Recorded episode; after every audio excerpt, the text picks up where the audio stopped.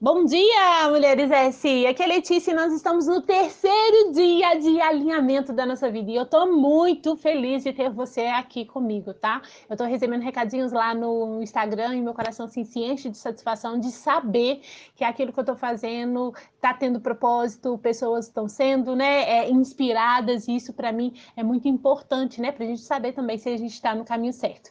Então, como você viu aí, o nosso texto base é um texto assim bem conhecido, que fala que vinde a mim todos vós que estão cansados e oprimidos, que eu vos aliviarei. Tomai sobre vós o meu jugo e aprendei de mim, que sou manso e humilde de coração, e encontrareis descanso na vossa alma, porque o meu jugo é suave e o meu fardo é leve. Gente, isso aí é um tem um poder enorme para mim e para você, mulher do século 21, uma mulher ativa como a gente.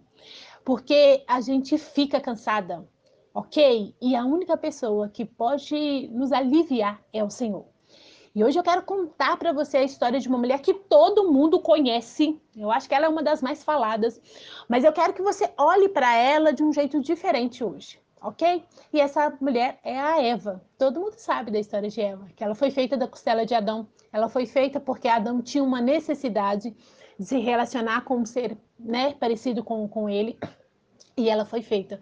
E todo mundo fala da Eva, que a Eva pecou, que a Eva comeu do fruto que não podia comer, que a Eva foi invejosa, que ela foi insatisfeita, que ela foi uma mulher ruim. E todo mundo, todo mundo taca pedra na Eva. Tudo bem, gente.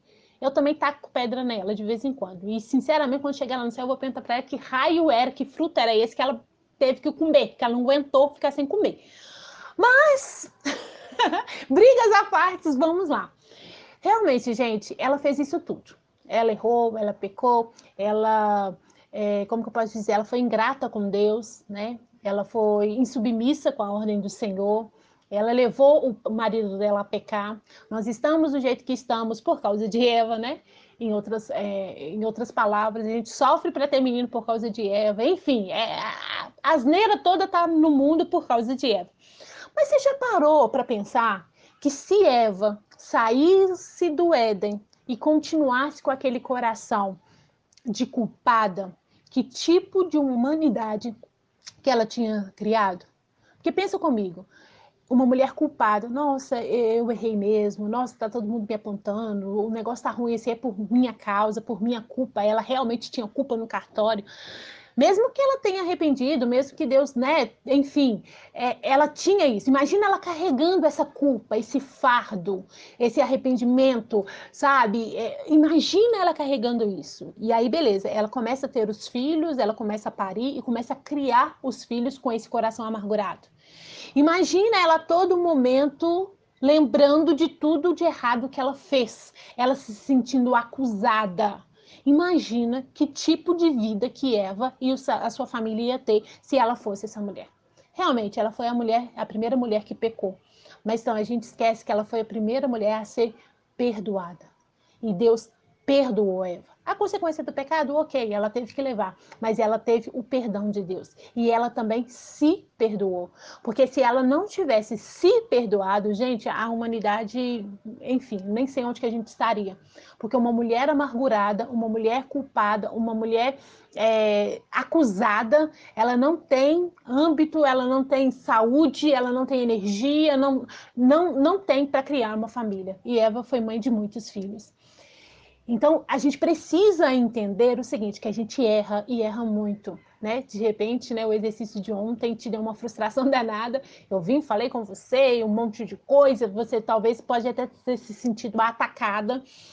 É, mas a gente precisa entender que sim, a gente está numa jornada, sim, a gente está num, num, caminho de aprendizado e que a gente vai errar, mas a gente não precisa carregar esse fardo, a gente não precisa carregar essa culpa. Eu faço coisas, eu fiz coisas na minha adolescência que eu tenho vergonha até hoje. E quando eu lembro é, o diabo, né, faz a gente e taca essa coisa na minha cara, né, do tipo, nossa, você fez isso, e na, em todas as vezes que isso acontece, eu fecho os olhos e assim, mas o Senhor me perdoou e eu também me perdoo. Eu me dou o direito de ser perdoada.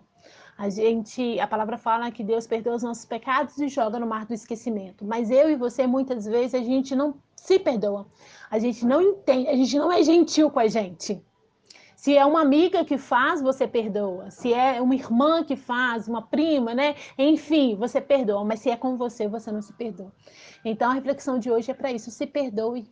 Leve diante de Deus todo o seu fardo, toda a sua culpa, tudo, tudo aquilo que o diabo tem tacado na sua cara, que você tenha se sentido envergonhada. Coloque isso tudo nas pés de Jesus e todas as vezes que, que esse sentimento voltar para dentro de você, você ora e fala assim, não, já está no pé da cruz.